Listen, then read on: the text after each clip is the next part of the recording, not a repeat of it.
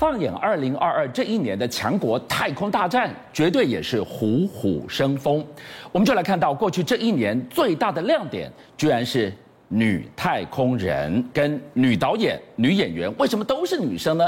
你看，从俄罗斯把一整个剧组拍片拍到外太空去，而中国大陆他们首度秀出了女太空人的太空漫步。美国呢？美国怎么能缺席？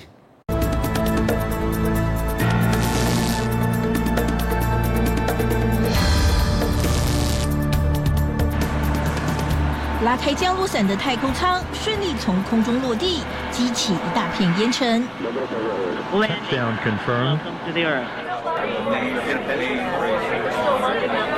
工作人员将俄罗斯女演员尤利亚·佩雷西德搀扶离开太空舱。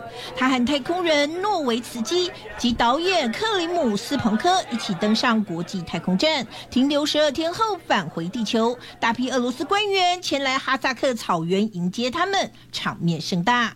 Engine ignition, turbo pumps coming up to flight speed and liftoff.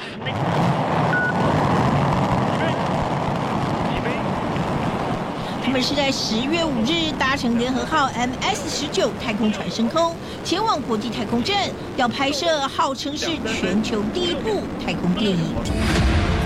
这次的太空电影计划是由俄罗斯都被位于夏威夷的巨型太空望远镜拍摄下来。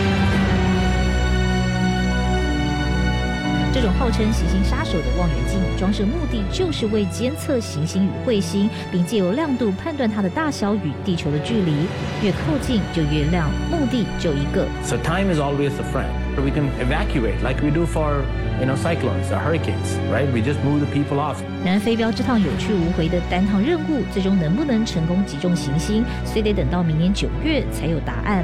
但 NASA 撞击实验也是重大的一步，就是要让围绕在我们附近危险的大小行星们离地球远一点。邀请您一起加入五七报新闻会员，跟俊象一起挖真相。